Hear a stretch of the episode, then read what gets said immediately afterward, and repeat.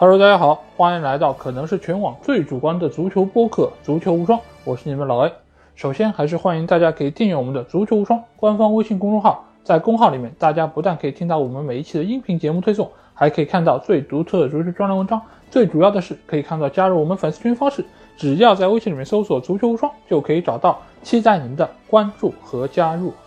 那接下去大家要听到这期节目是我在一个多月前做客翻转体育，和华伦还有大理一起聊了一期关于奥运的一期节目啊。尽管这期节目和足球可能没有太多的关系，但是在这两期节目，就是上下集的这两期节目里面，我们其实是聊到了很多和播客有关以及和网络暴力有关的一些信息。包括我也在节目里面聊到了我在生活中和足球无双有关的一些受到网络暴力的一些情况啊。当然，有一些朋友可能会觉得啊，这个是你们平时口无遮拦，或者说是哗众取宠所引来的咎由自取的一些结果。但是我想说，是任何的理由都不该成为网络暴力的一个借口啊。而从这次的奥运事件里面，我们也可以看到，有非常多的键盘侠在网上说出了他们对于奥运冠军或者说是运动员的一些伤害的言论啊。其实我觉得。这个都是我们应该抨击和反对的一个对象。当然，作为一个普通的足球播客，我所遭遇到的一些事件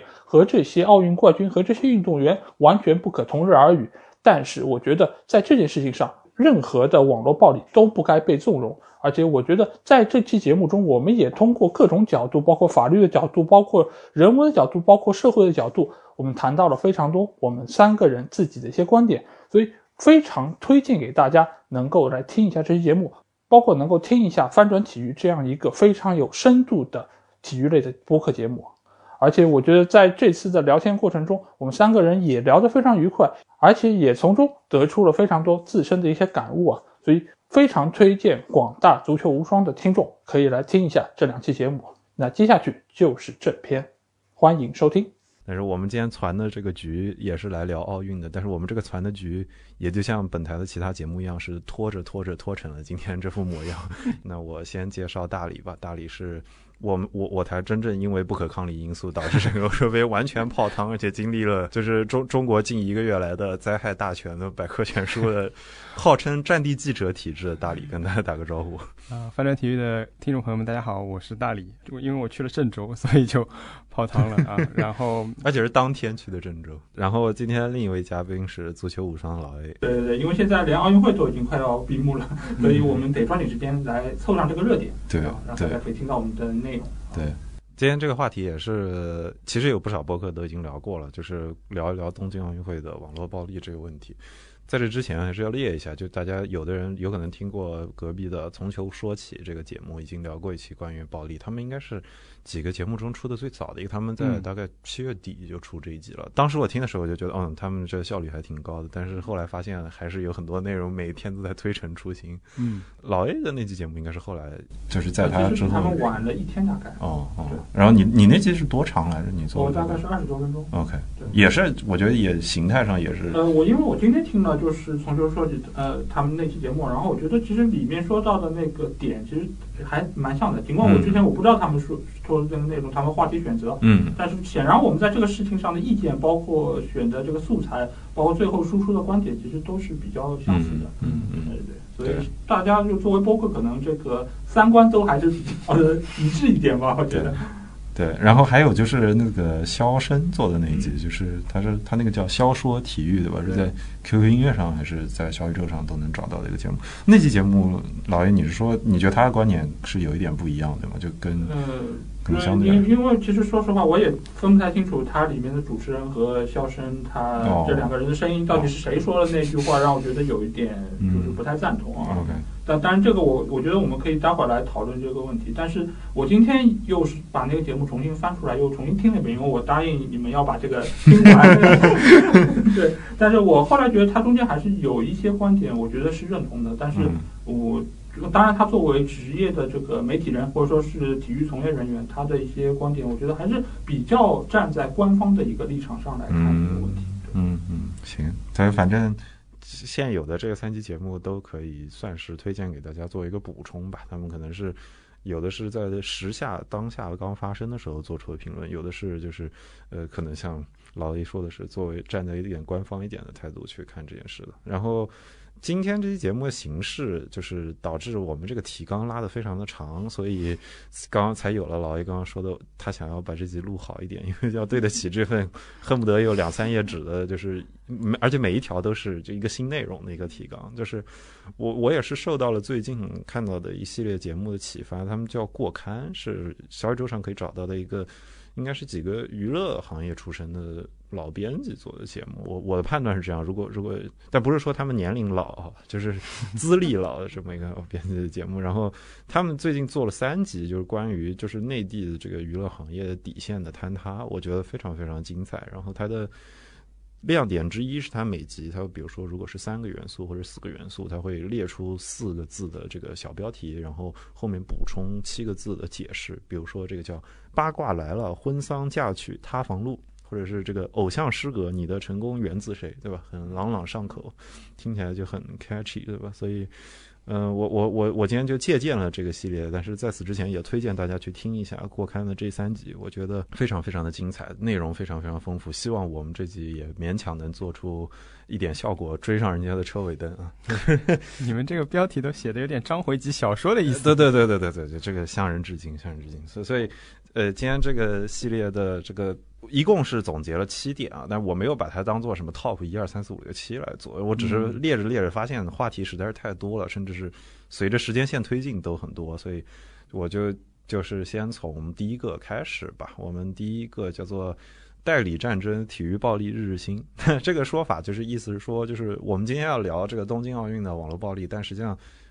就是是。我是觉得涉及到体育的网络暴力从来就没有断过，而且它在世界范围内都没有断过。所以虽然我们今天聊的很可能是以中国的舆论环境为主，但是它显然是光是就在近最近的近两个月，你就能发现，在全世界范围内这样事情根本就停不下来。然后我这只是列了一些啊，我这列过也也也不只是我列的，就是我我们很多是我们三个在在之前准备的时候在群里都聊过的，包括就是有的是跟。就是足球上就跟种族是相关的，就最经典的就是欧洲杯的决赛之后，这个英格兰的三个小将因为点球没有罚进被拉出来，等于说是用他们的肤色说事，然后非常非常严重的批评，到了一个整个足球行业的从业者基本都站出来要为他们说话的地步。嗯，所以呃，这个是这个是基就是跟种族绑定在一起一个很明显的例子。另一个可能算就是日本跟大阪直美啊，以及大阪直美这。两三个月，因为他参不参加各项网球比赛所引发的争议，然后因为他是日裔跟跟所谓的国内说黑人跟跟这个海地裔的这个混血，他的肤色就在日本非常非常的突出，然后他又当了是最后一棒火炬手，所以就非常非常的明显。然后还有美国这儿，他们把之前他们的上届的体操英雄拜尔斯也网暴的够可以的，就是在很多事情上都体现出这种就是你。不好直接说人家外行啊，但就是就是内行，就或者说真正的从业者，全部都清一色的去占了这个被网暴这个人，但是他们还是经历了非常严重的一波网暴，好像就这个保护机制是很难存在的。然后我在我的这个翻转体育的博客群里面，我觉得最有意思的一个事情是，可能大家容易忽略到是那个韩国的那个对鞍山的那个暴力，就是鞍山是韩国一个很优秀的射击运动员，然后这届应该也拿了金牌是吗？好像。然后他是带了就是一个就世越号沉船事件的一个纪念的徽章上场的，然后因此他被整个就是韩国的就像偏保守一点的势力跟很多韩国的这个男性批评为就是啊典型的女权主义者。虽然你得了金牌，也也不能代表我们韩国。就是这里打断一下，关于韩国网民对女子射箭选手安山的网暴事件，人在韩国的听友群群友姜 V。录制了一段他对于本次事件经历的口述与理解，在中场时刻我会贴上他的介绍录音。那么我们继续本期节目吧，就是非常非常有趣的一个，也很有韩国味道的一件事，我觉得。所所以就是这这个事情真的是停不下来。然后我其实对两位的好奇是，两位有觉得就是，呃，这个这个概念是比较准确的嘛？就是体育暴力日日新，是就是好像。我们想象中的体育从来没有跟暴力真的分开过，或者跟言语暴力分开过，就是只不过它层级不一样。你像《太阳报》算不算？就就或者美国那个叫什么 T T M Z 对吗？是是是，就是娱娱乐小报，就是专门到处去跟在街上逮到你就把个话筒递到嘴里了，这种就是就是。就是这种情况，我觉得就是都挺多见的。两位对这个事情是有什么直接的看法吗？呃，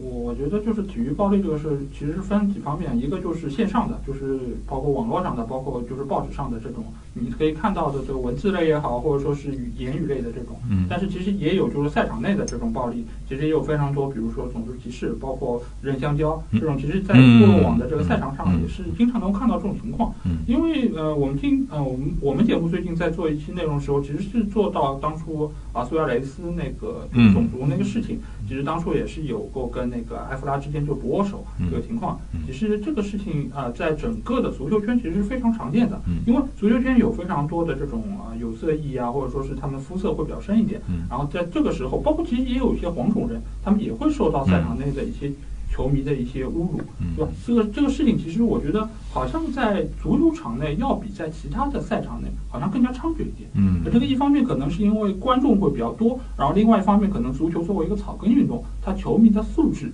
本身可能也是有一些些的问题在中间。嗯呃，然后再加上现在，其实你们如果看英超的话，每每一场比赛的开始都会有一个下跪的动作，嗯对于就是黑命贵的这么一个对 George Floyd 一个一个倡议。对。但是呢，其实我最近又看到有非常多的一些黑人球员，其实嗯，他们对这个事情其实是非常不以为然。包对下跪这件事，对对对，因为他们觉得这是一个非常可能形式主义的一个事儿，他觉得跪并不改变任何问题，而且你也可以看到跪的这一年，嗯，然后似乎也没有就是改变任何的一些有任何好转吧。然后包括其实呃最近的一个新闻说，英超在今年的这个赛季仍然会采用下跪这个动作，嗯然后这个时候就有多名球员站出来说我们是不会的。嗯。呃，比如说像以前水晶宫的扎哈，他本身就是个黑人英格兰球员，嗯，包括还有这次那个布拉德福德的那个前锋，他其实也是最近说我们是不会的，这个事情没有任何意义。包括其实这一次在欧洲杯的时候，我不知道你们记不记得，就是意大利有一场比赛，嗯整个意大利队都没有跪。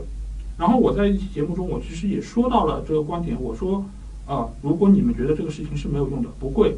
我觉得也很有勇气，因为嗯这个作为一个政治正确的事情，你如果可以有勇气去反对，或者说你甚至说这个东西就是没有任何用处的，就那我觉得这个本身也是很值得鼓励的一件事情。而且你要知道，在西方这个事情，你如果一旦真的是开了头，会有很多保守的人，他们会来那边抨击说，你怎么可以说这件事情是非常没有必要的？尽管每个人都知道这就是一件非常就是表面形式的东西。嗯，嗯而且这个事情，甚至于在我们群里也有很多人说“一屋不扫，何以扫天下”。你连跪都不愿意跪，你怎么能够在这件事情上做出改变呢？嗯，对，所以这个其实我觉得，不管是东方还是西方，或者说我们本身作为一个黄种人，可能在别人的眼里也是有一点点有色的什么感觉。嗯但是其实争论还是无处不在吧。嗯嗯，我是刚刚在想，当然，呃，黄伦最后修正到了，比如说言语暴力啊什么的，但其实对于体育来说，呃，暴力其实我觉得一定程度上也是因为体育的这个竞技啊，以及这个跟跟这个身体的关联吧，我觉得它跟暴力是还是有一定一一经常是有一定的联系的，能够激起人们的荷尔蒙的这种冲动，我觉得。那远一点来说的话，比如说，这就是说有一些暴力事件，它背后都会有它不同的种种的原因啊，复杂的原因在里面。当然，我们今天可能讨论的就是这当中的原因会是怎么样子的，呃，多多重性。那比如说过去哥伦比亚的后卫，当他嗯打入乌龙球之后，他回国他会直接被杀掉。嗯啊对，嗯这个这这这样的事情当然是就是可能是暴力的顶顶峰了，顶端了。那么互联网给我们带来的可能就是说，第一，呃，更下沉了。然后更便捷了，我们所有的人都可以参与在里面，因为毕竟你说这个杀人这样的事情，当然肯定是比较极端的。嗯但是你在网上打字这个事情，就是无论是成本还是花费的时间来说，都是更小的。嗯对，所以我觉得这日新说的也很对，就是技术也好，或者说这个门槛的变化也好，给我们的每个人的心理以及我们每个人的参与方式都带来的变化。嗯，对对，就这这两天看到这个延伸，就是就是巴萨球迷在那个场外写嗯梅西是叛徒这件事，这个是我觉得最就是上升到了一个新的高度，就是它明显是不合理的。我我可以我相信九成九的巴萨球迷都不同意这种观点，但是它会以一个非常突出的形式出现，它就是就是当你允许所有声音都存在，而且不停的在你耳边去围绕的时候，就是会。因为因为体育有这个号称这个代理战争这个概念嘛，我用了这个就是所谓的 proxy war 这个概念，就是世界范围内国与国之间会在用第三种方式去斗争。但是有时候有很多人对体育场的理解就是说，这个是把场下的不必要的斗争放到场上去，然后把大家把荷尔蒙宣泄宣泄掉。嗯那我觉得可能就像大力刚刚说的，它它它确实确确实实一直是有这种冲突。我移到这个今天这个第二点吧，第二点嗯就是民族大旗立场问题大过天。这个就是为什么我这个标题我是故意的，因为我你很明确的看到了这一届上面有很多，尤其是涉及到这个日本选手的这个嗯尤其是当他已经不理性到，就是他是在越过体育规则去批评日本选手的时候，如果你不跟着的话，会收到一句常见回复，叫做“这就是立场问题”，这是立场问题，怎么可以这样呢？就是所所以我觉得这非常有意思，就是好像这个立场问题已经可以被放到无限大，而且他搬出来就像一个盾牌一样，就是非常非常的好用。那这些这两个人，我感觉已经也也是被讨论的很彻底了，就是桥本大辉作为日本男队的这个体操的选手，他的这个落脚的这个位置，嗯他引发了好几个暴力的事件。就是官媒带头之后，不仅是就是你你你只要对桥本大辉不做完全负面的批评。你不管是个人还是机构都会被冲，就是腾讯体育在微博上都会被冲这件事，就是完全超出了我的想象。而且他是他大概是在给发出之后半个小时还是一个小时就删了自己原来标题，还出来致歉。但你看一下他的标题，就是说什么肖若腾输给日本天才，然后所有对他的针对的批评全都是什么？你怎么能称日本人为天才？这个这个这个，我我觉得已经上升到了一种就是完全不知道逻辑为何物，就是。我我我真的不知道怎么点评，没有没有任何好点评的这么一个程度在。那这是桥本大辉这个事情就非常的明显，然后还有就是伊藤美诚啊，伊藤美诚也是一样莫须有的情况，就是如果跟刚刚腾讯那个标题一样，就是你既不可以称日本人为天才，也不可以允许日本运动员笑，只要他笑了，就是他就是不对的。这这这种都都是就是让你觉得这届上面，尤其是它很特殊嘛，在东京办奥运会，你也不知道是不是有人觉得因为在东京办奥运会，所以一定要把这个问题拿出来捶打一下。但是我是觉得这两个事件都对我来说有着非常大的震撼，但是我觉得。这次大家的反应多少还是有点过激的。你你们俩有看到什么明显？你们觉得就是特别能体现这次这个民族大旗跟这个立场问题的这种，就是比较明显的乱象，就是它明显是不对的，但是它却被放得如此之大，尤其是曾经在一段时间内达到过一个高峰。比如说有一张图，我不知道你们有没有看到，那图上面写的是，好像是说仇恨日本吧，是每一个中国人的出场设置。嗯，如果你没有，你就是残次品。你就是残次品是吧？对，而且这张图流传还挺广的。但问题是，比如说一年半以前疫情刚刚开始的时候，我们还在日月同天，这会儿就不共戴天了，你知道吗？对对对对对对对，送疫苗跟送口罩时候是日月同天。对呀、我觉得有一个让我非常看不下去的做法，就是你你评评论他场内表现什么都可以，但是就是这种像第八出征式的行为再次出现，而且是大量的在伊藤美诚跟桥本大辉的社媒下面去评论这件事，让我觉得荒谬到了一个程度，就是。就是因为因为 Instagram 是允许你看那个就 mentioned by 那种 tag，就是你看谁提到了你，然后那两天他提到了你，下面就刷了大概几百上千条，全都是就是中文的或者是应用机翻的中翻日的，就是我都没有办法把那些话说出来，因为它真的就是很纯很纯的生殖器官的重复的脏话。我我不知道就是怎怎么去评价这件事。嗯，我觉得先先说一个题外话吧，因为就是我的那一期短评发出来之后啊，就是其实你也知道，就是这是一个新专辑，所以听的人非常少。嗯但是呢，我收到了一条回复，嗯这个回复其实我觉得某种程度上有点代表我们国人某些国人的一个意见。他的说法就是，不管怎么说，我觉得你是小日本派来的，就他他对于我的评价说，因为我我对他其实呃这句话里面我接收到两个信息，一个信息就是不管怎么说，就是可能他已经 他已经理解了我的对规则的一个解释，或者我他他对他其实已经赞同我的这个道理，但是他最后来了句不管怎么说，嗯。然后第二个他觉得我是他显然是觉得我是站在日本的这一方，嗯。所以他觉得我是小日本派来的，嗯。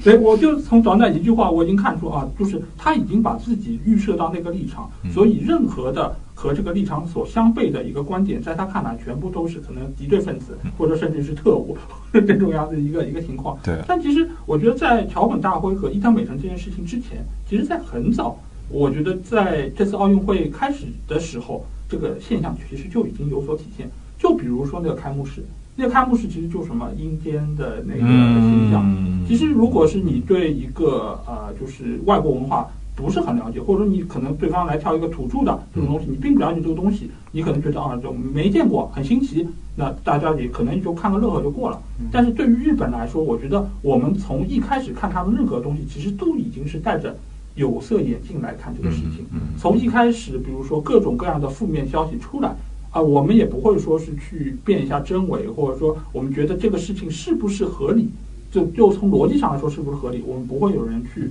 在乎这个事情。这个扩散的效率啊，我觉得要比嗯其他所有其他可能国家相关的消息都要更快、更迅猛，嗯到达每一个人的可能朋友圈的那个终端。对对，而且就是立场那个，就涉及到日本那个问题，就是实际上很多时候他那个评论就是。就是不只是这届东京奥运会，可能我觉得一直以来就是这样。我我自己有个很亲身例子，是当年我还我还没有回国的时候，我在有一次在 YouTube 上面我搜，就是就是现在日本不是有几个球那个篮球运动员在 NBA 打球嘛，然后有两个，而且他们都打得还不错，一个是首发甚至有准全明星的水平，一个是就是也也能从一个就是转正的合同拿到一个比较固定的出场时间的选手，这个就是一位是混血的这八村，另一位就是纯正的这个北京纯正啊，就是日本的选手，这个渡这个这个渡边雄太。然后渡边雄太当时大概我那次看他视频的时候是四五年前，他是刚被 NBA 选中，他是大概二轮末，然后他他大概是打他打夏季联赛的集锦，然后我记得我是在他的一个视频下面。是一个中国人剪出来视频，所以是中文的环境。然后我说，我觉得说，那个时候我就觉得他表现可能会比周琦更好。然后电宇航距离他其实差的还是挺远的。然后我就在底下说到了轮番的，你就是日本派来的，你就是什么什么。就是你知道这样是最好笑的是什么？就是后来周琦被网暴了一遍，被中国人网暴了一遍。就周琦因为他那个对波兰的传球失误被轮过来网暴一遍，然后周琦成为了波兰人。你是去波兰派来的，对，所所所所所以就是好像当初那个人为了保护他骂的那个人也被开除出了中国籍，然后再回头看那次我被骂的时候就觉得很好笑，而且事实证明就是经过了几年之后。渡边是真正，就他现在的对他的风评已经变成了，虽然我很酸，但是我很羡慕，因为他真的就是每年一步一个脚印的，你看到他数据有一点上涨，一点上涨，然后到他今年已经是很稳定的，他他在奥运会的表现也还可以，就是就是就是当时我就很受震撼，就哦，原来是这这样也不行，我我不我可以。很负责任说，我没有任何说啊，渡边这是我的偶像啊，什么日本球员就是厉害啊，这这种评论完全没有的。我就是说，我觉得当时在当时看，因为那个时候丁彦宇航的伤势已经很有问题了，然后周琦的表现也就是大家都看不到出都出不了场的情况，然后我就觉得他就是比不上渡边嘛，但是好但像是这个你知道，在粉圈里面，你这个叫拉踩，你知道吧？就这个捧了一个，批评了一另一个，就是你把日本选手拉起来，然后把中国选手踩下去，你这叫一拉一踩的行为，这是非常犯忌讳的，你知道吗？你可以说他，甚至你可以说他好，但你也不能说中国球员差，嗯，这是他们的思维。OK OK 学学学习了学习了，对，没想到我还能在这里普及普及这样的知识。对对对，所以所以我我我当时就就就很受震撼。那可能我是觉得日本涉及到日本这件事情，是是导致这个立场问题大过天的这件事。只要是日本，就一定是就是不行，或者是他一定不能赞扬他。但是这届我觉得本身啊，我我要公平起见说，就是确实奥运会就是这样，就是就大家讨论烂了，说说民族问题就一定是很敏锐的，就是而且它一定是民族主义的相互的碰撞，可能在这一届变得格外的明显。但是也有的时候，大家对日本奥运的批评也是对的，就是那个俄罗斯艺术体操那个事情，包括这次马术的那个事情，你们你们看到吗？就是说那个马术的赛场的。那个障碍设置的非常的滑稽，他的障碍的赛场画的那种就是比较怪异的那种相扑选手的形象，然后把马吓到了。对，我有看到说马不肯去跳。对对，就就就这些我我觉得是可以的，就是客观来说它是是不行的，但是你能感受到吧？就是不管是就是俄罗斯的那个艺术体操的人站出来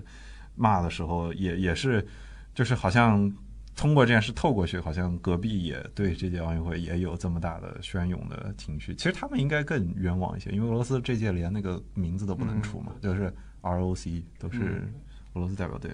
因为俄罗斯情况应该更复杂一些，他的很多运动员都是那种现在也不是什么举国体制支持之类这种，对，所所以就是，哎，这也是大理下面标了那个艺术体操的这个事情，是因为你发的这个链接啊，我也相当于科普一下吧，主要是这些事情说的是标题啊，比如说是不满艺术艺术体操被压分，俄罗斯艺术体操联合。联合会主席宣布辞去他的职务嘛？然后，呃，当然有很多人指出，像这么一个项目啊，基本上不仅仅是俄罗斯的优势项目，甚至于可能就是他建立一手建立起来的这么一个项目。对，但是我看到一些评论，我觉得是折射出网民们的一些想法吧。就比如说，就是最高赞第二条的这评论写的是“艺术体操，俄罗斯拿不到金牌就离谱”，就是我觉得大家这一次整个包括说讨论网暴也好，讨论。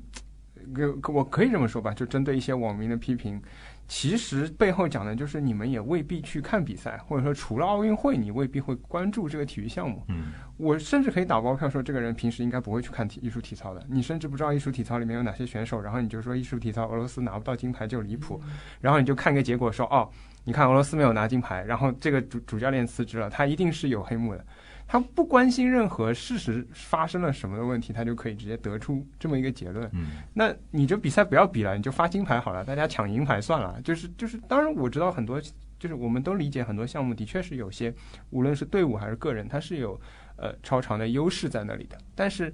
体育包括竞技的魅力就在于你还是要去比嘛，万一你可以。这个实现梦想，打败他们呢，对不对？对，这是就是看到的一些现象吧。那其实你说，如果俄罗斯艺术体操一定要拿冠军，那是不是我们乒乓球也一定要拿冠军？我们跳水也一定要包揽所有的冠军？所以这个时候，可能对伊藤美诚的很多的一些一些评价，就觉得啊，他给他拿了一块金牌，所以我觉得我们需要在某种程度上去发泄我们心里的这种不满，就是觉得啊，中国队拿不到乒乓的金牌，那还有什么天理可言呢？啊，对于这些人来说，可能他们平时也不会去看乒超，他们也不会看其他除了奥运会之外的任何一场乒乓球比赛，所以他们的很多的观念其实还是停留在有很多刻板印象的一个情况之上。就跟对于艺术体操一样，也有可能有些的队伍，他们在这四年或者说是八年里面，他们也有经过自己的一个非常刻苦训练，他们可以在这个上面跟俄罗斯队一较高下，甚至于可能俄罗斯队。出现了失误，他们拿到了冠军，那这个又有什么不可以呢？嗯嗯，是的。其实这个逻辑上，我觉得是一样的。那对于就是立场的这件事，其实我觉得他们其实做很多事儿上，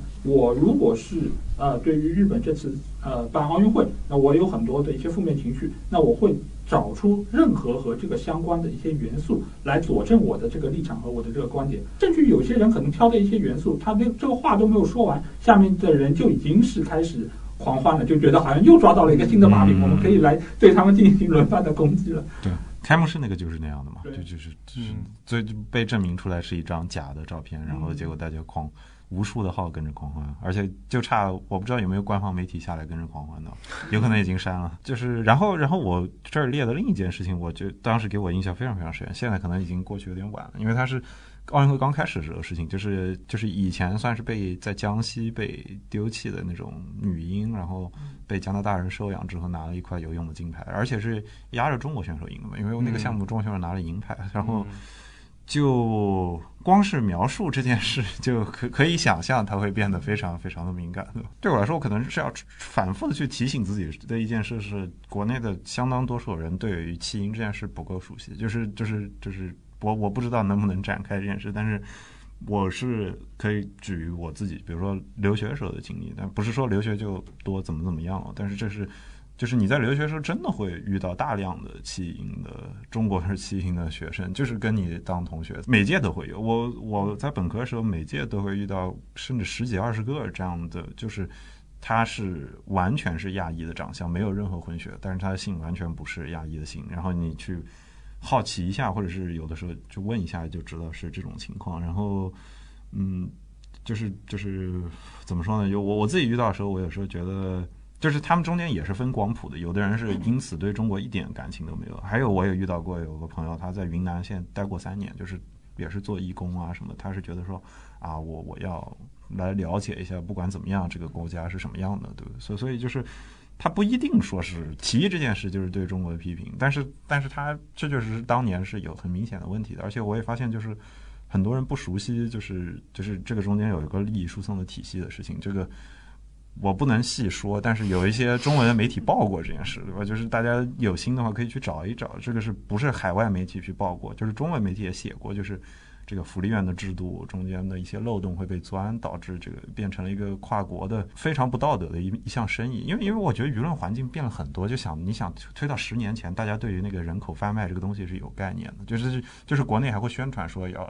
禁止人口贩卖，因为在国内还会发生这种。就比如说一个都市里的来打工的女孩被拐进山山里这种事情，像盲山那样的事情，但是好像就是现在你现在好像基本不宣传这种事情，所以好像我我估计很多真的很年轻的朋友是真的不知道，就是以前大家严防死守这个人口买卖会到一个什么程度，就是很现实的问题。但是事实就是这届的时候，这个问题被指出来的时候，又有人说啊，你怎么可以讨论这样的事情？这个事情哎。不太，所以他们顺便说了嘛，就不能让弃婴给境外领养，他以后就要把这个堵上了。看他的解决方案就是这样的，看他有没有这个本事啊？哦，好像是这个是新政是吗？是说现在是说不给领养还是？没有，是有网友提出来嘛？嗯，你因为你给境外势力境外领养完了之后，就倒过来又打我们嘛，又发生这样的拿金牌的事情嘛？对。所以现在就是都是宣传的，就是以前的那个被拐卖的儿子被找到的这种。是是是，当然现在科技也发达了，你不管是监控变多了，还是 DNA 技术各方面，的确，如果你库都建立起来，是可以，呃，更杜也不能说杜绝吧，减少这样的事情发生。嗯，对。但是我我自己对这个事情的印象就是，大家。尽可能不要忘记那个当事人真的是个人，就是这种事情发生在他们身上，真的是很不知道，完全你不知道去怎么面对。就是在我是在美国时候上完了这一课，等于说是你要去消化这件事。对于一个身份完全被丢弃掉，他还不是说什么被赶出家门，或者是在国内被扔掉，他是被扔掉以后，他又到一个新的文化环境里去成长，然后很可能就是他要去树立一个新的民族身份认同，然后他要在一个新的环境里再长大，而且。就在美国的例子的话，很多孩子是被那种，就是经常实际上有很多要领养的人是宗教信仰比较浓厚的，他们生活的环境常常是就是种族构成比较单一的环境，所以有的时候这些孩子就是空降到了一个大概几百人、几千人的小镇里面，只有一个亚裔的情况，然后他要重新去适应这件事。嗯，就我我就遇到过朋友是说他大上大学的时候。到了我们，我当时在美国南方的一个城市，是他这辈子第一次见到这么多亚裔，就是就是真的真人见到这么多亚裔，所所以就是就是大家容易把这个放大成说啊这个地不地，或者是讨论问题的时候忘记那个对那个当事人来说，整个就是要重新消化一件事，重新就这个身份这件事对他来说复杂到了一个程度，他是我觉得就是反过来说，就是民族大旗这件事最不好解决的一件事，就是。大家都举起民族大旗的时候，容易漏掉的这些人，就就就一般就是这种例子在。对，对，我觉得这种就是对他个人来说，他可能本身就已经是一个，我不能说是民族吧，但他至少是个家庭的牺牲品。嗯，他被放弃掉了，然后最终，比如说他现在啊，他从个人呃生命经验来讲，他可以站在。相当于人类的巅峰，这项运动的巅峰。嗯，它是一个非常波澜壮阔的对一生。对对对。这个当然，另一个就是波澜壮阔的另一面是，它并不能，就是并不一定能够这么好的接受这么多变化和这么多冲击。嗯嗯。然后这个话题这儿，我这留的最后一个点是奥运会的那个口号嘛，就等于我们把这几件大家喜欢输入民族话题的这个事儿列完之后。再回头看奥运会，今年奥委会今年在呃东京奥运会开始前通过的这个要加入这个口号中的新一条，叫 Stronger Together，对吧？它不只是更高更快，还要更团结。你你们两位对这个件事，如果大家回头看奥运会开幕时候的时候提到这个 Stronger Together 的时候是什么样的反应？是是真的觉得就是说是奥运会为什么要加入这件事？然后它有还有它的意义吗？我我觉得就是，如果你是从这个画的本身来看，我其实觉得没有太大的问题，因为我觉得这个其实也是一个，比如说一个象征性的东西，你是要往这个方向去努力，因为本身可能这个东西你做的就是不够好，但是现在从现实上来看，确实做的也不是那么的好，所以他就是因为不够好，所以才更需要在这个时候提出这个口号，让他去往这个方向去前进。因为之前可能更快、更高、更强已经是太深入人心了，这个时候你再提出这样的一个概念，呃，大家一来是从那个接受上是需要一个时间去消化，另外一方面是真的你要能够做到。大家能够 stronger together 这件事情，我觉得也是有一个非常大的一个过程需要来大家来做。尤其是现在，其实某种程度上来说，就是世界各方各面的一个冲突，其实是要比以前可能更加明显一点，存在于各个方面。呃，当然，奥运会是一个非常直观的一个体现。呃，当然，它可能没有像战争这么残酷，但是某种程度，它其实也是一种国力的，包括是你在这个竞技场上的一个对立的一个。一个具象化的东西，所以我觉得在这个时候，你如果能够传递出这样的一个信息，你且不说它最后到底能够实现多少，但是最起码它这个出发点，我还是承认它的一个优势。所以，呃，另外一方面，我觉得就这次的这个呃奥运会来说，本身也是非常不容易，推迟了一年，而且差一点点，也可能因为疫情没有办法能够如期举行。在这个当口，大家确实是。呃，在一起能够呃共同的一个更加 stronger 的一个态度去面对这样的一个不利的环境，甚至于现在可能啊那个就是新的病株又出来之后，可能各方各面又对又又要回到可能一年之前的这么一个抗疫的一个环境中，所以这个时候我觉得通过奥运会这样一个可能是全人类最大规模的一个综合性运动会传递这样的一个信息，我觉得也是一个比较合适的舞台。嗯，嗯，嗯嗯嗯，对。我觉得我我很同意老爷刚刚说的一点啊，就是你在更高、更快、更强这样一个标语后面，不管是加东西还是对它进行一些改造，这都是一个很大的挑战。很有可能，我觉得很有可能，可能它这个加上去的内容就失败了。嗯啊，再过个几届奥运会，也许或者换一个奥委会主席，对，可能会被人拿掉，或者被人家再去做修改。我觉得这很有可能。但是这个奥委会的人，他总是也要做一点事情，总是要也也要。想一些新的发展嘛，不能说我们永远在停留在过去的那个、那个、那个状态和那个口号里面。对，我我刚查资料说，这个是一八九五年提出来的，然后一三年写到奥运会宪章的，就就真的很早。然后这一百年还没有改过，他们也不忘初心。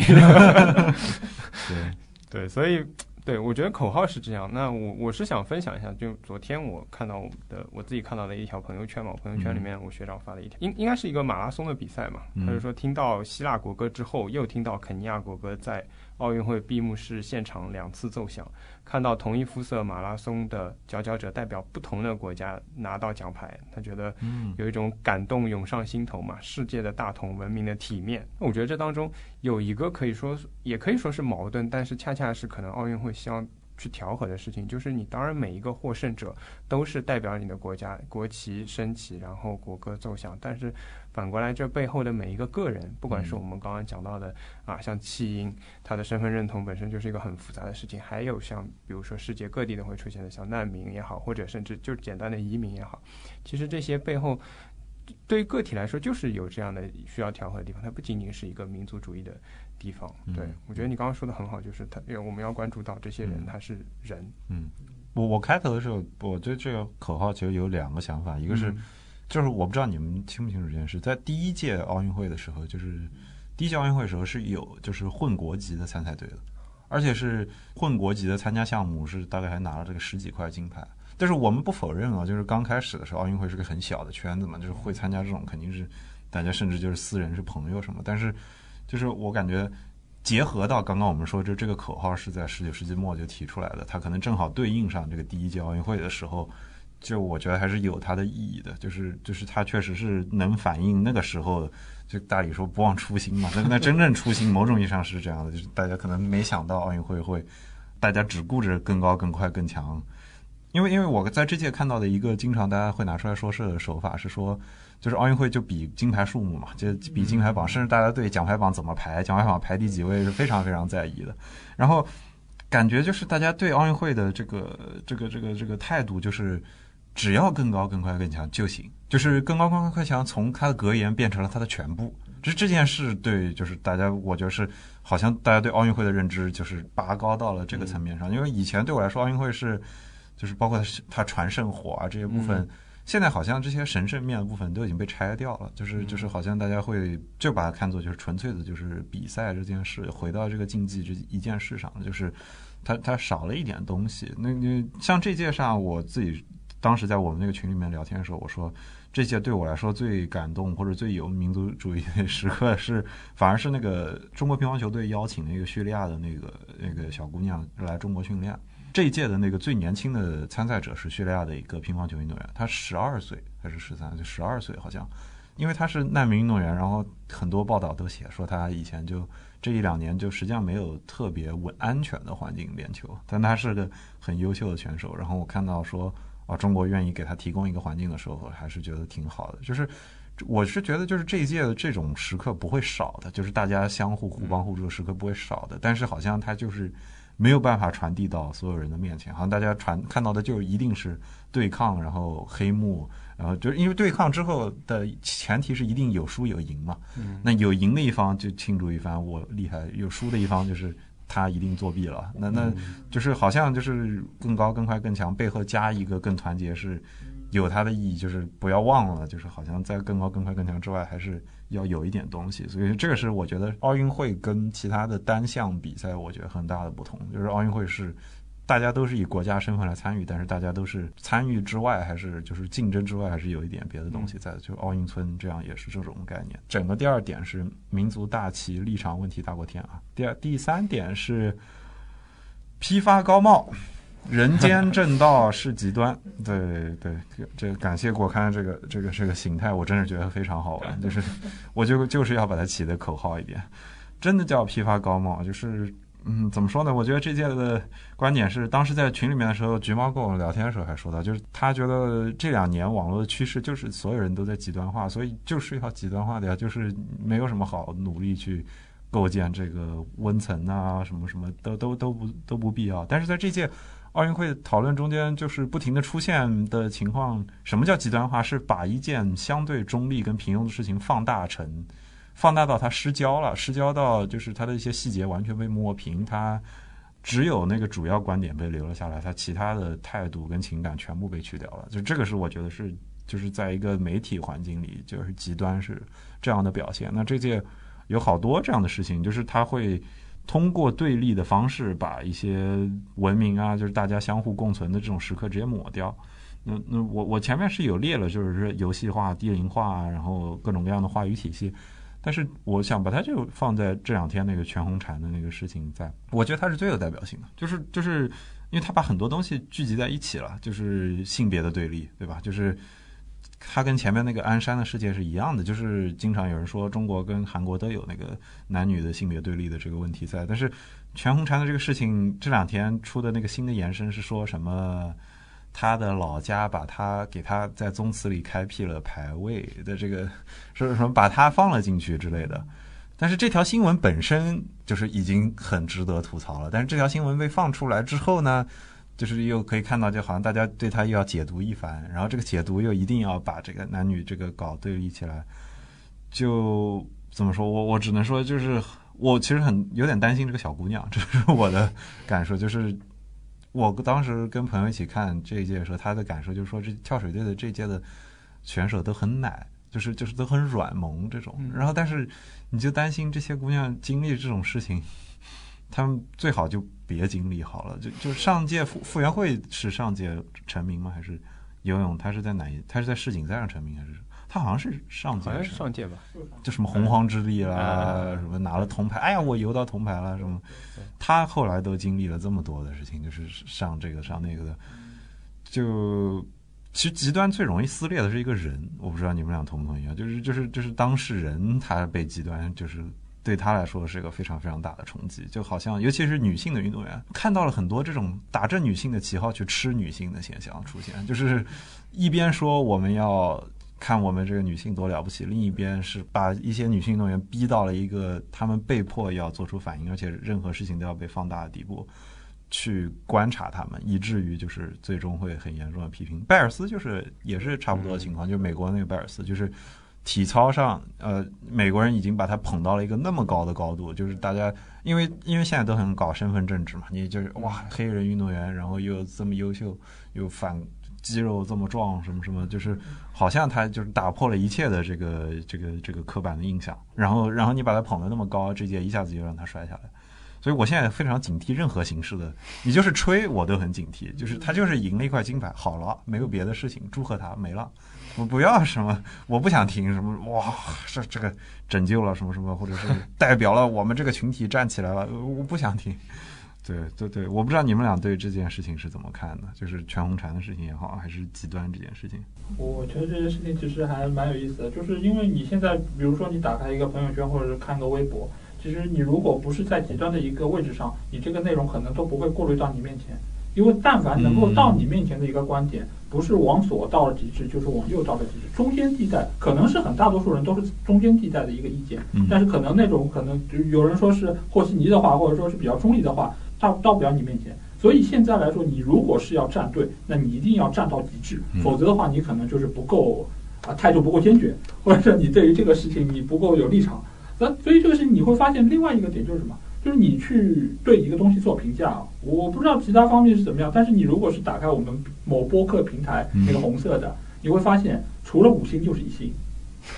哎，你呃你有没发现这个话里有话，话里有话。对，大多数来说，你会发现就五星和一星中间的没有。即便他可能觉得你这个东西，你可能中间是有一些瑕疵，或者说你他觉得你中间有一些好的地方，他也不会给到你可能说三星或者两星这样的一个打分，非常非常少，甚至于他可能不会细细品味到你这个中间可能哪一些是对，哪些是错的，他没有那么多的精力来给你来来来提出他的意见。嗯。但这件事情，我觉得放到网上更是如此，因为大家在一个非常快的一个速度，在看到这个消息的时候，他对于情绪上的一个反应其实是非常直接的。嗯。所以这个时候他给到你的一个意见就是对或者不对，他没有一个中间的灰色的一个地带给给你缓冲，嗯。或者说他也觉得我如果是要说一个灰色的意见，那还不如不说。嗯那我到底是什么意见？嗯对吧？所以我觉得这个也是这一次奥运会这么多的一些网络暴力会出现一个非常重要的原因，就是我要做，我就做到极致。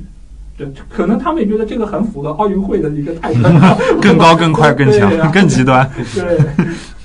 呃，可能背后还有一个问题，就是说，大多数人可能就是我们平时会说的沉默的大多数。嗯他不管是发声也好，还是看帖子也好，他可能划过就看过了，嗯对吧？但是更极端的，或者说更出挑的，就是那些语不惊人死不休，然后让你看到的是，哎呀，这个事情原来是这样啊，背后有什么惊天秘密，然后就啊，不仅自己看，还去转发给别人，你也看看，这里有个瓜，你也吃一下，所以这这样的东西对就传播的越来越广啊，这是这这我觉得是传播方面的。另外嗯可能就是说，那这是这是读者了，那谁在制造制这这可能是你后面的内容，嗯就是也会提到的，就是谁在制造这些内容，包括说就是到底以及我们最早讲的嘛，那些在网上攻击别人的。啊，呃，无论是攻击像那些英国的足球运动员的，还是说在奥运会当中去攻击这些运动员，包括不无论是我们自己国家嗯成绩不够好的，还是这个别国拿到拿到金牌的，到底是谁在做这些事情？因为，呃，我们说听到播客也好，或者说呃接触到身边的很多人也也好，我们可能觉得，哎，他们并不是，就大多数人并不是，就是这样的价值观，嗯或者说他们不会去做这样的事情。那这些网络上的这些发声，到底是从哪里来的？我觉得这个可能是怎么讲，这是个问题吧，大家可能也都是需要去考虑的一个问题。嗯，我我不知道你们俩现在这个感受强不强，但是我现在愈发感觉就是，我上网之后我已经感受不到人的存在了。不管我是不是人，还是对方是不是人，大家都不是人，大家都没有办法。你就是就是这个也是极端化成功的地方。你你这个人要么就是你就只是 A B C D 这种东西拼起来的一个，你在不同事件上的态度加起来这么一个观点的一个算算是总代言人。但是你已经你这个人到底实际上是什么样的，其他的东西不重要。我们录播客的时候，大家经常会说。就是远程录制最最大的问题就是你看不到对方脸嘛，你看不到对方的这种英文叫这个 non-verbal，就是这个非口语化的这种动作跟语言的表达，那那一下子这个人的一面就不行。而且我我自己也对这件事特别感受特别深，就是你以前这个是一个有点有点有点那啥的玩笑啊，就是大家说就是你比如说全身都要在一个环境下被迫要全身赤裸的时候遮脸就好了。就 就是就是去掉你的身份之后，你就 OK 了。拿掉身份这件事，像这两天大家谈到阿里这个事情，都会在探讨，对吧？就说阿里去人化，就是所有人都是阿里人，还给你起个绰号什么的。就是这个事情，我觉得是它是第一步，就是你看到极端是结果，但它第一步先消解掉你这个人，就是你你已经不是人，你只是这个观点。我不在乎这个人背后是什么样，我只是在乎这一件事。我先把它拿出来，然后跟你割开。你这个东西我可以用，我就我就用它一遍。那那这个是我觉得就是极端这儿非常常见的一个情况，就是我在开头时候写这个游戏化、低龄化的这个话语体系的整理，就是我上次我们是在我在我们这个群里面丢了一张图，是有一个人总啊是一长串的那个语言体系，他说某某阵营的话术，这个第一步啊，好列了这个什么要客观要冷静什么什么，你这样就是不行的，说就是列了大概十种标题，就是说大家要见到这种标题，它是第一步，然后第二步叉叉叉叉叉，第三步叉叉叉叉叉。嗯，我我看那个时候我非常非常的生气，这是我最我最厌恶的一种讨论的方式，就是你真的一丁点细节都不在乎，你已经超越了标题党，你已经是就是你把标题党总结了起来，然后上升拔出了一种新的文体，它是标题之间的碰撞。这段时间就是你你们俩都用过 Twitter 对吧？就是就是 Twitter 上面一两年来出现了一个新功能，就是 Twitter 主动你在转发一篇文章的时候，Twitter 会提醒你说你能不能看一遍。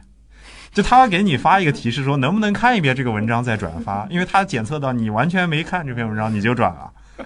我就很希望各家平台都有个这么功能，好吧？就是就是提醒你看一遍，好不好？就是不要给我搞这种啊，出现了这句话，这个哪怕这个词，它就是啪就过去了，慢一点，没没没有必要这样的。我我我已经很无奈了，就是对于极端极端如此之普遍时候的一个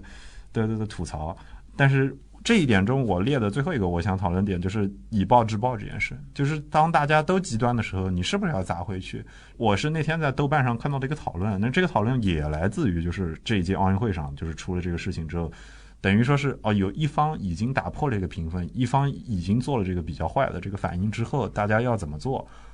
这件事我不知道两位是怎么看的，我是有点想问老 A，因为老 A 最近经历了这个事情，我就话里有话的老 A 可以来分享一下自己被网暴的这个情况，对吧？呃，就是我最近啊，就是其实就是这三天吧，就是我的那个专辑，我的那个三张专辑里面，其实都是有非常多的人过来打一星，而且这些一星其实他的话术都是一样的，就是简单的 cop cop 呃 copy and paste，然后之后的话，他会很简单粗暴，他甚至于会怎么样？他会去其他打五星的人下面回复他说。就是这个东西只值只值一分，只值一分哦。对，但是其实对于它的目的性，其实我我可能知道它是什么目的。当然，我在这边其实没不用去展开这个事情。但是我面对这件事情，我所采取的一个态度就是，我其实是想要跟他沟通的，就是我想知道你的诉求是什么，就是你为什么会对于我们节目，尤其是在没有好好听的情况下，你就给我打这样的一个不负责任的一个。呃，分数。当然，我其实对于有一些给我一星，甚至于他写出他的理由，真的是有人给我来来回回，我们在下面已经是回复了可能十几条。嗯，就是他跟我讲述了为什么要给我一星，然后我跟他解释这个事情，其实 OK，我不在乎你给我一星，但是我会跟你解释我到底是怎么想这个事情。我们之间是有个交流。如果你真的是给出我一个理由，甚至这个理由可能很无理很无厘头，就比如说他说哦，他不喜欢我的声音，嗯，呃，或者说因为我有一些大舌头，他会觉得你这个声音非常。就让我觉得非常不舒服，嗯，那我给你一星，那我 OK，我也接受，对，因为这个事情我也没办法改变，而且这个事情我也只能说是啊，如果我这个声音不好听，那你可以去听华伦的声音，他 对吧？你去给他打五星，那我觉得我也可以接受，只能说我的节目不适合你，嗯，但是呢，至于以暴制暴这件事情，我其实觉得一方面，我觉得这不解决问题，呃，因为你以暴制暴的话，我对于他，嗯，言语相向。然后回头他去投诉我，那其实对我来说我也没有任何好处，而且我一我一直其实也很赞同一个观点，就是狗咬你，你为什么要去咬狗这个事情？其实我觉得这个事情你没有必要去把你拉到跟他一样的程度，因为这个时候他打给你一星搂的不是我，搂的是他，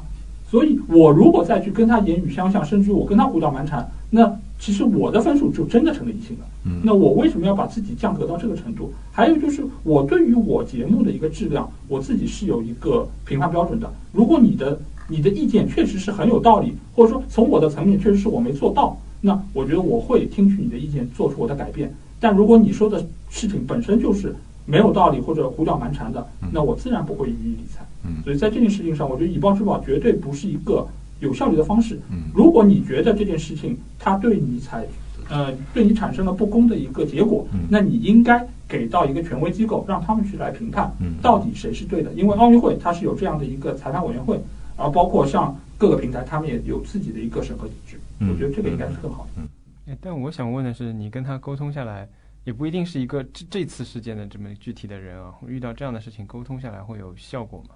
啊、首先这个人他拒绝跟我沟通。其实这个其实我也很困扰，就是因为他把我拉黑了嘛，所以我对他的所有的私信啊各方面他都是收不到的，所以他采取的是拒绝跟我沟通。那在这件事情上，但是我不会去骂他，我也不会用我的方式去实施我的报复。嗯。啊，那我就是我也把他拉黑，嗯。就是你拒绝跟我沟通，那我就不跟你沟通，嗯。那这件事情就到此为止。他到什么时候，呃，收手，或者说他觉得是时候，呃，move on 了，那我可能就嗯。就就过去了。嗯，对，所以我是就是我是觉得这个问题的困境吧，可能就在这里，就是对方可能会因为种种原因不跟你沟通，甚至于因为他之所以他能做出这么极端的行为，啊，一定程度上他的逻辑他的行事方式已经没有什么沟通的可能性了。再加上比如说我们前面第二点的时候有讲到，比如说像民族大旗这样的盾牌，啊，如果他能他又又找到了一些就是。对于播客节目可能还是小事，但对于整个奥运会来说，嗯啊、这样的网暴情况来说，他可能找到了一些他所认为的道德制高点的一些地方。那么，他不仅是拒绝沟通的，甚至于说，那我当然我也不赞同以暴制暴，因为我觉得这个是无效的。嗯，但是，可能的确我觉得没有什么特别好的办法。我们换个角度来讲，比如说这个伊藤美诚，嗯他看到这么多评论，他能怎么办呢？他也不能怎么办，就像老爷说的，只能等你们都 move on 了，可能过个不知道三个礼拜热热点过去了，大家对奥运会也没什么兴趣了，他的评论区也就干净了，也许是这样。但是下次大赛可能大家还会冲过去骂他，嗯没有办法，我觉得可能只是现状是这样子。呃其实我想到，就是因为奥运会嘛，就是最近也有很多人拿出就是以前慕尼黑事件这个事儿，就是他们去劫持以色列的那个运动员，然后对他们全部枪杀，嗯其实为了就是呃那个巴以的这个问题。对对其实这件事情其实某种程度上也就是以暴制暴的一个嗯不断的死循环下去。嗯这个问题到现在来说没有办法解决的一个最主要的问题，就是你搞不清楚谁是施暴者。嗯对，所以你如果以暴制暴的话，你一旦开了这个头，你后面想要收手，你必须要付出可能数百倍的一个成本才能终结这一切。嗯但这个事情在我们看来，好像你与其说事事后再去补救，还不如不要让这个事情发生。对对，然后我我我之前就是伊藤美诚，我们暂且可以姑且认为他没有对这一切的网暴行为做出回复，他可以作为这一端的例子，对吧。因为其实反例在体育界也是有的，尤其跟中国直接相关的是有的。就是之前那个博古特跟中国人民的，我我不知道你们俩熟不熟，就是篮球的澳澳大利亚篮球队那个博古特跟中国人民之间的不可，就是来来回回的斗争，对吧？就是。但是他这儿我觉得情况是什么样的？就是他看到了这一些，然后他怼回去了。然后这个怼就像刚刚老爷举的这个慕尼黑跟巴以这个事情一样，就就就是延续下去，一直到今天就不会停的，就是反正大家就吵来吵去呗，或者跟孙杨跟霍顿的情况是一样的。是的，只不过直到有一天，像孙杨跟霍顿实际上等于是出现了一端出现了一个巨大的问题，导致他下桌了，他没有办法再在这个这个这这两边这个没关系的，这个网民还在呢。对对对，网网民还在，但是很多网民批评霍顿，他们俩都遇到过这事的，因为霍顿是是他的队友那次要见美国，然后网民这次是等于孙杨这儿被基本上大家都默认了是什么情况的时候，就就变成了这样一副模样，所以我是完全同意这个情况，就暴力本身是一个循环，你一旦把这个东西打开了，它就会不停的重复下去，所以如果你是主动的想要让他停下来，那你要么就是就你就你就忍一忍，就是让对方就这个事情就过去，对你来说它不算什么，甚至。我我认为有很多在社会上，在他想做的事情上成就很高的人，他是度过了这个阶段，他是忍了很多事情，他不止忍一件事。然后，我还想补充一个，刚刚就老 A 姐这个播客具体打分这儿例子，我想到一个情况，我不知道对于这个问题有没有意义啊？就是有的平台是不支持你打星这件事的，就是你不打星，有的平台甚至都不支持你点赞或者踩。就是 Netflix 经历过这个变化嘛？就 Netflix 刚出来的时候是好像是可以打星的，如果没有记错的话，后来变成了只有赞跟踩这件事。就你你如果把它看作是两个人的对话的话，你是否允许对方去主动的表达？像 YouTube 现在也是，你只能点赞跟踩嘛。那那 B 站甚至它有没有赞跟踩这个选项，我我都不是特别清楚。有赞跟踩？一键三连一，键三连吧。但它三连是点点赞、收藏、投币啊。不，我的意思点赞之后他有没有点踩？他没有点踩，好像。他是不是没有？我们都不是踩的人，你知道吗好像没有踩，但就是点赞不点赞。对，这个就是怎么说？我觉得可能是一个机制上的设置，就是就是，也许站在一个设计上的角度，平台是有这个权利去做这件事。你可以把它改成，就你喜马拉雅可以把它改成，我就不允许你打一到五星。虽然他可能没有动力去做这件事，但是，嗯，但是小小宇宙好像就没有，对吧？小宇宙现在你没有办法对一级打，对对，你可以举报，但是你不可以点赞跟。他有点赞的，但是大家不太关注到，在播放界面有点赞。对我我是觉得这是一个思路，就是这是面对这个暴力循环的一个思路，就是是不是它的预先设计就有问题，鼓励人们把这个暴力跟对立以更公开的方式记录出来，然后你更直接能感受到这种公开因为我。觉得就是你点赞或者说给好评差评这个事情，其实是对于你如果呃对于观者是非常有意义的。比如说你这个电影几分，对吧？你是九分还是五分？那对于呃很多看电影的人是很有必要。或者说你去淘宝店这个东西它信誉度好不好？那我觉得你你给一个好评差评，这个是很重要的。嗯但是对于播客这个形式，我其实个人觉得，呃，你这个专辑是九点九分还是八分，其实没有太大的区别。就是嗯爱听你的就还是会听，就不爱听的也有可能就不会在意这个事情。而且你也可以看到，就是喜马拉雅上面，你其实很难看到这个专辑到底是几分，尤其是你在点点到单条的这个声音的时候，嗯你其实并不知道专辑是几分。所以这个东西你去给我打一星，对我来说，我本身也不是太有所谓。当然，我是一个对自身有要求的人，但是看到很多一星，我肯定不会觉得特别高兴嘛。嗯，但是，但是你如果真的是恶意的，对我来说，我可能就不会有任何的影响。嗯嗯嗯，是的，是的，对，所所以我是觉得，就是这是这是一个思路吧，因为这件事跟前面我说的那个，就是是否有脸这件事是直接相关的，就是播客恰恰就是一个不播客的形态导致，就是这个节目几乎一定会有脸，就是就是你很难把一个播客主跟他这个节目分开。甚至有人因此，就我以前构思过这件事，就是播客本身是一个高度中心化的东西，你没有办法去除掉这个主播的个人的性格这件事，就主播一定跟他绑定在一起，而主播对于这个节目的输出有绝对的控制权跟解释权，在之中文的环境下，当下都可以维持一个相对友善的，或者是相对来说比较温和的一个环境的一个原因，但它肯定有其他的因素在，但是我是觉得这一点也比较重要，但是就是。它的反例也很多嘛，视频也有脸啊，但是但视频其实真不一定，其实也不一定有脸。其实其实我不知道，视频相对于音频来说，不一定那个人的形象更突出，因为有的视频就人不用出声，人也完全不剪辑。但是音频的话，至少播客的形态，我能想到绝大多数大家默认播客的形态就是有一个人在说话的，不是一个纯音。但但是你不觉得就是音频的话，你基本上是看不到脸的嘛？除了我们的 Steve 老师，他会拿自己的脸做、做那个视频化的封面。但是大多数的播客其实封面都不是你的脸的那个对对对对对，而你大多数，你比如说打开抖音或者说是快手的话，大多数的画面其实都还是有一个人在那边，嗯不管你是演员还是你是真的那个，就是直播就更加不用说了，必须有一个人。嗯所以你作为播客来说，你基本上能听到的是他的声音，是通过他用声音这个形式，在你脑中构建出了那个可能的样子。嗯，但其实你并你脑子里再怎么想象，你只要没见过这个这个这个真人，其实他还是那个虚假的一个概念。嗯，对吧？他可以从你的声音说啊，你这个声音好听，你可能很温柔，嗯但是可能你私底下并不是这样的一个人。嗯，但是嗯你可以通过这个，但是我觉得播客有一点好，就是你在听这个声音的时候，你其实只能掌握到一维的这么一个信息，嗯而不像画面的时候，你能够看到样子，又能听到声音，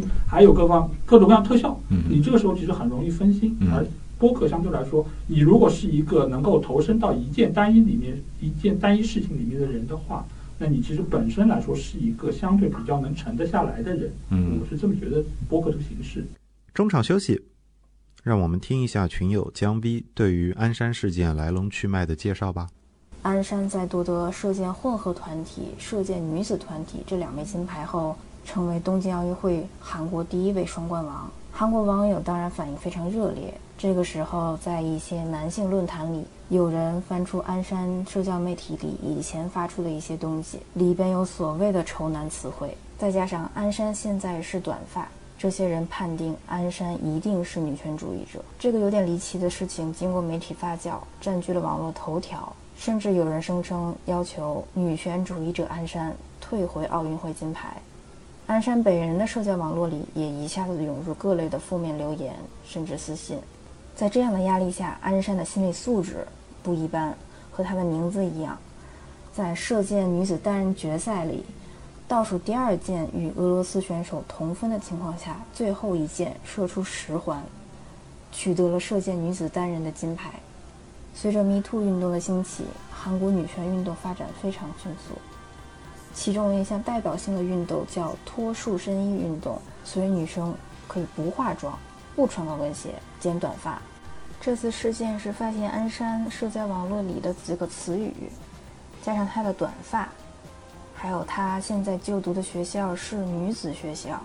就把女权主义者这个帽子扣在他头上了。这个起因颇为荒谬的网暴，也让大量女性网友发帖支持鞍山，在社交网络上发自己短发的照片，还有人发帖支持鞍山，加了“我是女权主义者”这个 hashtag，甚至有女性说自己受了鞍山的影响，刚刚剪了短发。在大环境厌女的韩国，性别问题是一个很容易引起争议的话题。不管你是奥运三金选手还是别人，近几年只要被卷进来这个话题，就很难清静。在韩国体育界，鞍山并不是个例。排球女选手高友敏在队里变更位置之后上场比赛，在赛中没有发挥出应有的水平。还有不少失误。赛后，网友在他的社交网络里疯狂留言，甚至还有人身攻击的私信。二零二零年七月三十一日，高优敏被发现在家自杀身亡。他的日记本里有教教练过分严格、对人际关系不和等问题，当然还有网暴。网暴让他承受了难以想象的压力，各方面的处境都很艰难。二零二零年八月，韩国出台了一项规定，关闭运动版和娱乐版的网友留言功能，在门户网站的体育新闻和艺人新闻下面不可以留言。至今，这个规定已经实施了一年，目前看来效果没有什么效果。我觉得韩国女性在运动的时候也是比较注重外表。疫情之前去的柔术馆。很多女生会在换上柔术服之后涂好口红，或者补一下眉毛之类的。我还是挺惊讶的，因为柔术训练的时候多半还是会被蹭掉的。近几年流行瑜伽、普拉提这类的运动，让很多女性都开始喜欢买瑜伽服。嗯，包括钢管舞类似的运动，大家都会在运动之前准备好非常。嗯，非常漂亮，非常比较专业的一些衣服。我个人觉得，其实有的时候不需要这么漂亮或者专业的衣服，但是，嗯，好像除了我这个外国人，大家都会穿的非常好。